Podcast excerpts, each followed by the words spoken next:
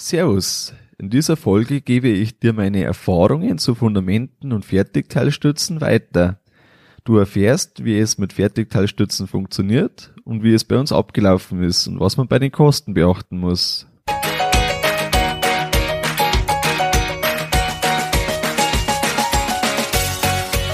Herzlich willkommen beim Kuhstall Bau und Umbau Podcast. Hier bekommst du viele nützliche Ideen und Tipps für deinen optimalen Stall mit Blick auf das Wohl von Mensch und Tier.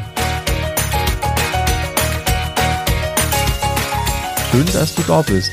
Ich bin Gusti Spötzl und ich unterstütze Milchkuhhalter, die richtigen Entscheidungen für ihren Stallbau oder Umbau zu treffen und eine für sich optimale Lösung zu finden, ohne jemals schon einen Stall geplant und gebaut haben zu müssen. Hallo in der heutigen Folge.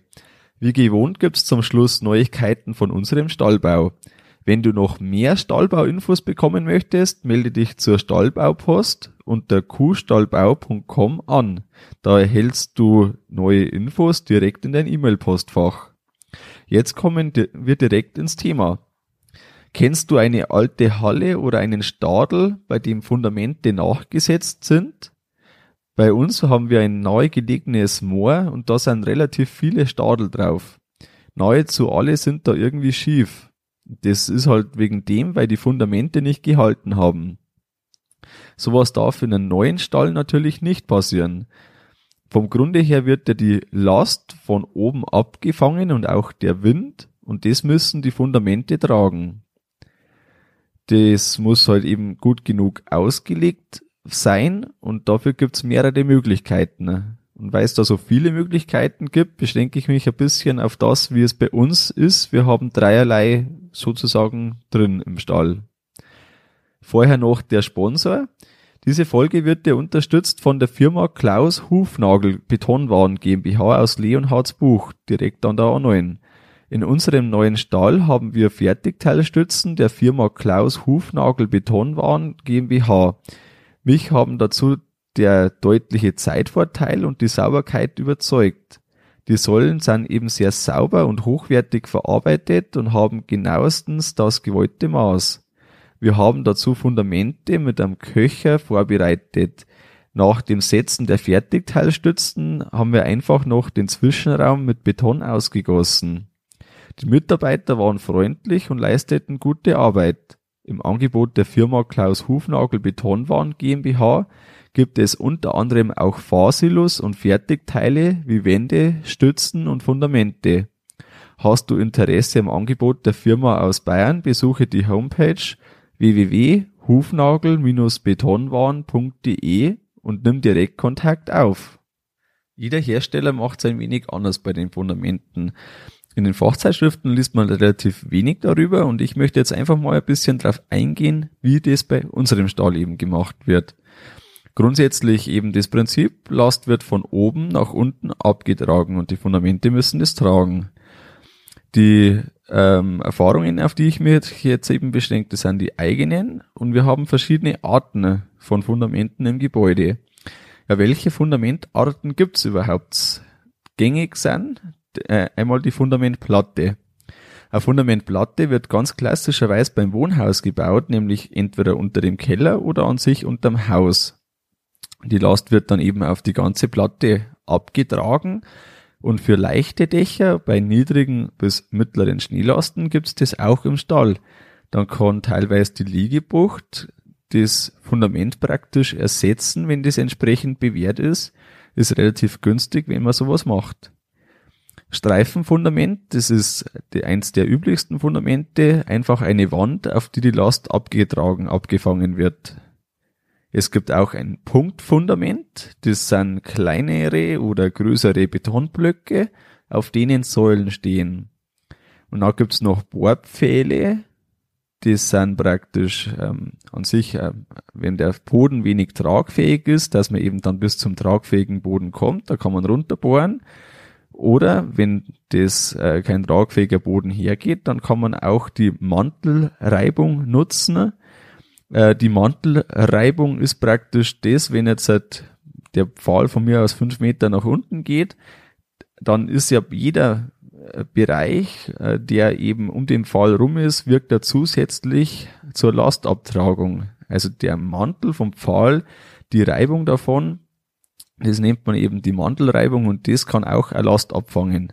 Das sind jetzt so die gängigsten Varianten. Es gibt äh, sicher noch mehr Sondervarianten, die, auf die ich jetzt überhaupt nicht eingehe.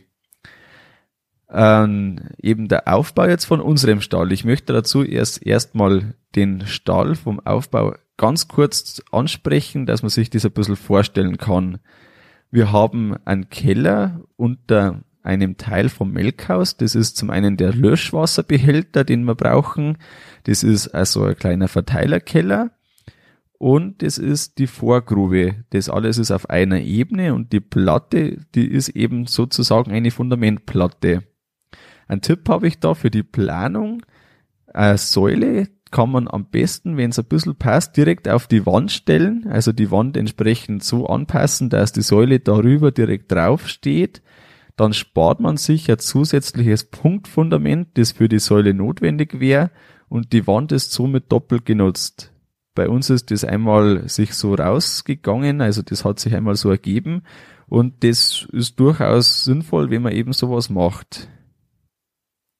An der Ostseite weiter nach hinten, das ist die Seite, wo der Melkstand auch ist und wo der Auslauf hinterhalb ist. Da haben wir einmal am Melkhaus entlang die Melkstandwand. Das ist bei unser Schiebefenster auf der ganzen Länge vom Melkstand. Und das ist bis zu der Höhe äh, von einem Meter 30 ungefähr oder Meter 15, je nachdem, wo man steht, ist das ähm, eine Betonwand und darauf haben dann die Stützen für die Halle. Das sind Holzstützen, die da drauf gemacht sind auf das Streifenfundament.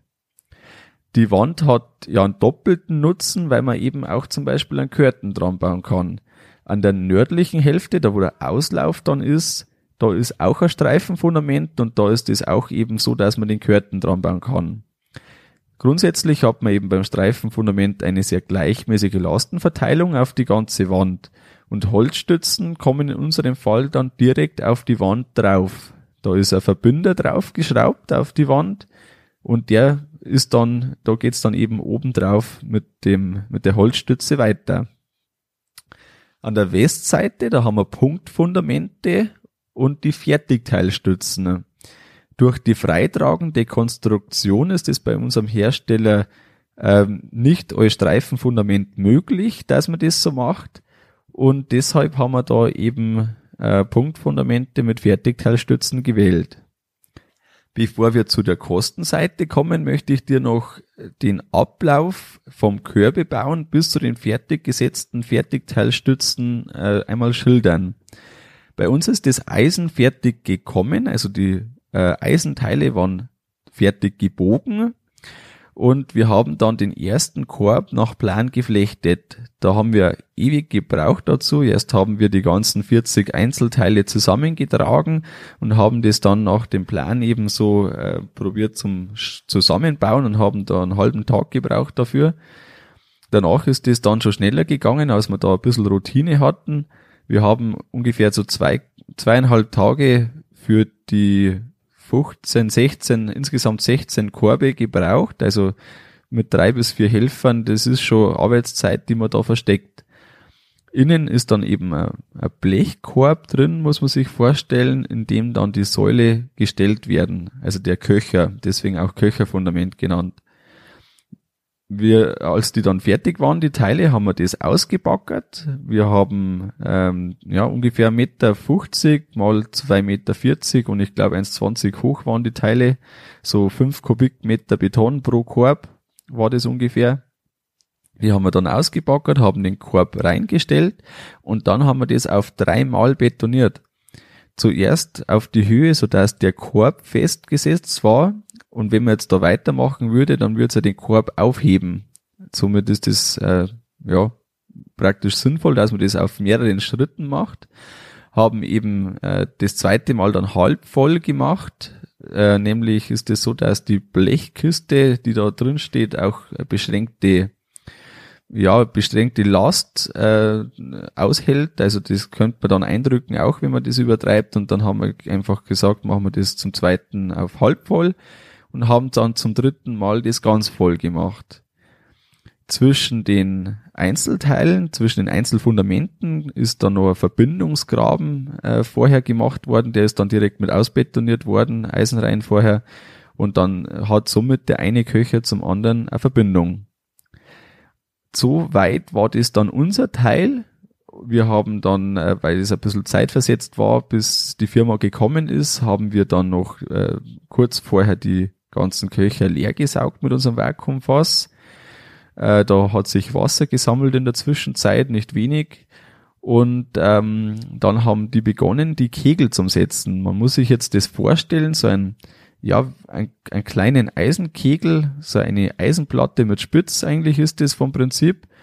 Und das wird unten so anbetoniert, dass genau die Säule ausgerichtet ist anhand vom Schnurgerüst und anhand vom ähm, den Höhenverhältnissen, die man hat, wird der Kegel also sowohl auf der Höhe als auch aus der Ausrichtung und auch das Maß vom einen zum anderen ganz genau gesetzt.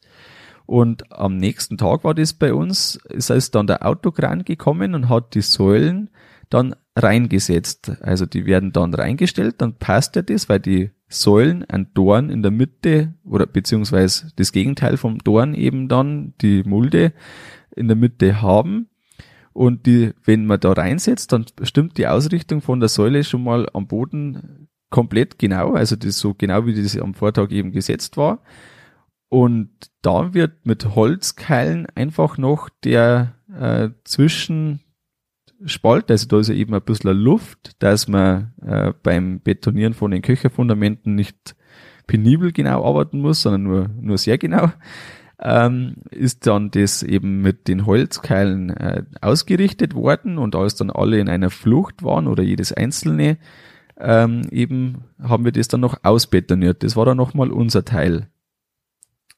Und schon waren die Säulen auch fertig. Das ist ähm, einfach wirklich auch gut gegangen. Das war ungefähr eben ein halber Tag für die äh, Keile beziehungsweise die Kegel setzen und das war ungefähr ein Tag für die 16 Säulen zu setzen. Kommen wir zum nächsten Punkt. Das ist der Punkt von den Kosten. Da habe ich jetzt ein bisschen das Streifenfundament gegenüber dem Punktfundament so verglichen, anhand von den Erfahrungen, die wir jetzt gesammelt haben.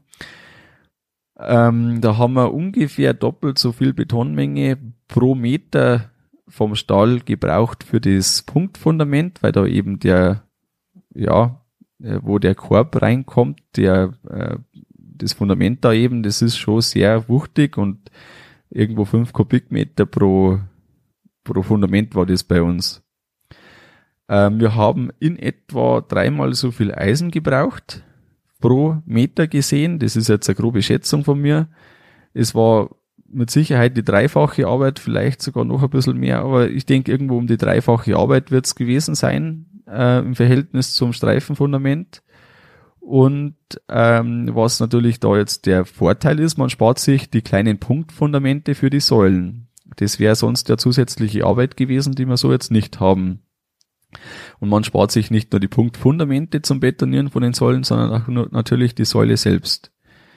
Ähm, wir können eben im Stall auf Säulen verzichten. Das ist da eben der wesentliche Vorteil vom Freitragenden und auch von dem System. Und wenn man die Säulen aus Beton baut an der Seite, dann hat man automatisch die Windaussteifung durch das schon gelöst. Es kommt zwar noch vom äh, Windverband in den äh, Oberbau, in die, in die Dach, Dachkonstruktion. Ansonsten ist aber jetzt die Windaussteifung so gesehen gelöst. Kommen wir zum nächsten Punkt direkt, zu den Vorteilen der Fertigteilstützen. So äh, sehe ich das zumindest. Die sind auf jeden Fall schneller gebaut und sie sind optisch sehr sauber. Ähm, selber das zu machen, das halte ich für relativ zeitaufwendig und deshalb auch für unwirtschaftlich. Man braucht erstmal die Schalung, in die man das gießt. Da kann man jetzt entweder so, wir sagen da Papperdeckelschalung, also so äh, Pappkartonschalungart, also eben so rund und die dann äh, innen nochmal eine Schallung hat, die eckig ist und da wären wir aber schon auf ein Viertel oder ein Drittel vom Preis für die fertige Säule nur wegen der Schallung gekommen. Oder man hätte halt die passende Schalung dann an, äh, durch die Schalung, die man halt hat. Äh, wenn das alles gegeben ist, dann könnte das vielleicht sein, dass man ungefähr gleich hinkommt, wenn man seine Zeit dann eben rechnet. Ich denke, dass das äh, sich ungefähr aufhebt und deshalb ist man mit Fertigteilstützen einfach auch deutlich schneller dran und äh, schneller ist Zeit und Zeit ist Geld und dann ist es unterm Strich wahrscheinlich wieder ungefähr gleich. Was auch noch ein Vorteil ist, auch bei uns beim Brandschutz ein bisschen ein Thema, äh, die Aussparungen, die wir an den Stützen brauchten, die passen einfach genau, so wie es sein soll und auch die Löcher passen und das ist halt einfach ein Riesenvorteil, äh, den man selbst schon hinbekommen kann, aber das natürlich wieder Zeit kostet. Ähm, der nächste Punkt, den ich mir ausgesucht habe, das ist mal kurz zu erklären, warum jetzt für mich freitragend überhaupt in Frage gekommen ist oder für uns allgemein. Ähm, ich denke, dass der Stall, wie er jetzt steht, dann, wenn er fertig ist, zwar schon für viele Jahre seinen Dienst tut, aber dass irgendwann einfach das wieder äh, alt ist, einfach das Ganze in die Jahre gekommen ist. Und ich habe das schon öfters im Osten gesehen, wenn die freitragende Stelle gebaut haben, früher in der DDR-Zeit, dann haben die mit relativ wenig Aufwand einfach einen neuen Stall reingebaut, der abgesehen vielleicht von ein paar Luftverhältnissen, aber durchaus von den Größenordnungen einfach passt. Und wenn man Säulen hat, dann hat man natürlich immer irgendwie das Problem, dass man sich halt an den Säulen halten muss und dass man da bestimmte Abstände einfach nicht so machen kann, so frei wie man das möchte. Und ich verspreche mir durch das eben, dass man, wenn man da umbauen muss, sehr flexibel ist und somit das, was dann gefordert ist, was auch immer das dann sein möge oder was dann der Stand der Dinge ist, dass man sich da eben gut helfen kann. Ich denke, dass wenn der 30 Jahre alt ist, der Stall, dass das dann spätestens ein alter Hut ist und das Dach, das ist ja die, das andere. So ein Dach hält ja erstmal ewig, denke ich. Also gerade die Konstruktion, die könnte durchaus 100 Jahre alt werden, würde mich nicht wundern. Und äh, Dachplatten, die schmeißt man nach 50 Jahren mal runter. Zumindest war das so in unserem alten Stall, haben wir die 50 Jahre alten Dachplatten runter, neu drauf und dann ist es wieder gut. Und somit ist das eben für mich so, ja, die Denkweise freitragend ist hier einfach ein Vorteil. Und wenn man unsere Amtschefin vom Landwirtschaftsamt äh, zuhört, dann sagt die, in 78 Jahren ist unser Landkreis komplett ohne landwirtschaftliche Fläche, also alles zugebaut, wenn man die vergangenen Jahre einfach so weiterlaufen lässt. Und das gibt dann auch zu denken und wenn es wirklich ist, dann haben wir zumindest noch eine schöne Industriehalle. Ja, wenn du jetzt vor dem Stallbau stehst, wie gehst du am besten an das Thema ran? Als erstes schätze die eigenen Bodenverhältnisse gut ab. Es gibt in der Regel ja Vergleiche, wenn irgendwelche Gebäude daneben stehen. Und was auch hilft, weiterhilft, das ist ein Bodengutachten. Ähm, kann man erstellen lassen, am besten schon ein bisschen vorab, wenn man ganz genau weiß, wo der Stall hinkommt. Und zur Bodengutachten gibt Aufschluss einmal ähm, über einfach die Verhältnisse im Boden, aber das, was da interessant ist, einfach wie tragfähig der Boden ist. Und ein besonders tragfähiger Boden führt zu einfacherer, äh, äh, einfacheren Fundamenten. Also die müssen dann vielleicht nicht so groß sein als jetzt ein nicht so gut tragfähiger Boden. Ähm, oder man, also man hat da einfach guten Aufschluss und auch der Statiker kann sollte oder muss sich an solchen Werten ja dann halten und kann mit dem Eisen auch etwas zurückgehen bei besonders guten Boden oder auch raufgehen bei besonders schlechten Boden. Und Tatsache ist, wenn man jetzt in der Gewährleistungsschiene ist, ähm, eine Firma, die Schäden reklamiert bekommt, weil eben äh, Risse da sind, die nicht da sein sollten, vielleicht was gesetzt ist, was nicht setzen hätte sollen, ähm, es ist kein Bodengutachten vorher erstellt worden. Vielleicht wird dann nachträglich noch eins gemacht. Es kommt auf, dass der Boden das nicht standhält, was man angenommen hat. Dann ist man persönlich natürlich äh, in der Haftung und nicht eine Firma.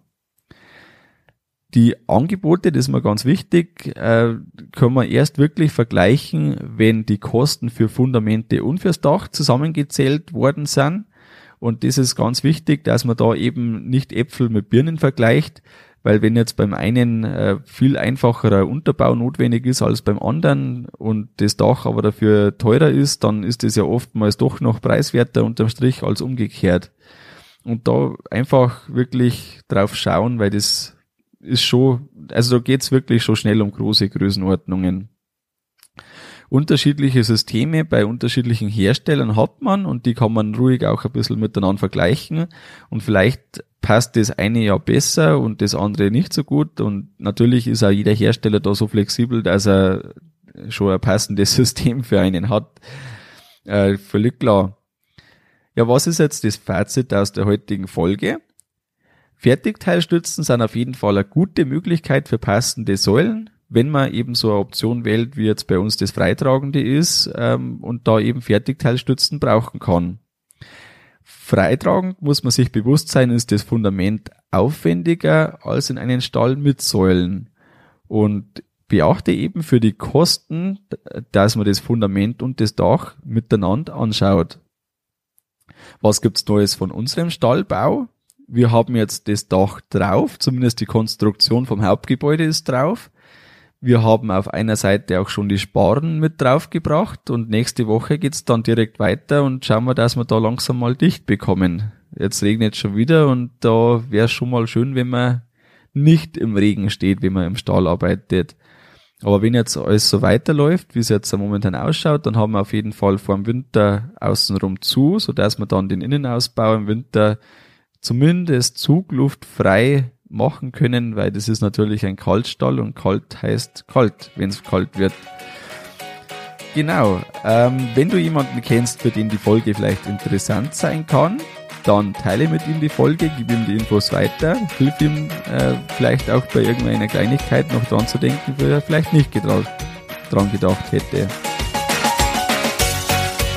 Das war's mit der Folge vom Kuhstallbau Podcast. Sei auch nächstes Mal wieder dabei. Dein Gusti Spötzl.